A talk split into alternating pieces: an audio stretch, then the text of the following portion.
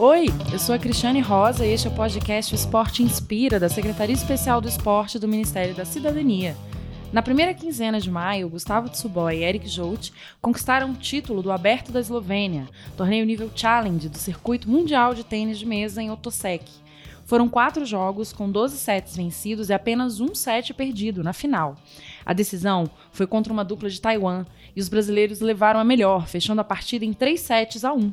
Em 2018, na mesma competição, os atletas foram vice-campeões. O resultado ajuda a consolidar o trio que vai representar o Brasil nos Jogos Pan-Americanos no Peru em 2019, ao lado de Hugo Calderano, que já está confirmado. Estou muito feliz com essa conquista nas duplas. Ano passado, aqui mesmo na Eslovênia, a gente tinha jogado bem também e chegamos na final, mas acabamos perdendo.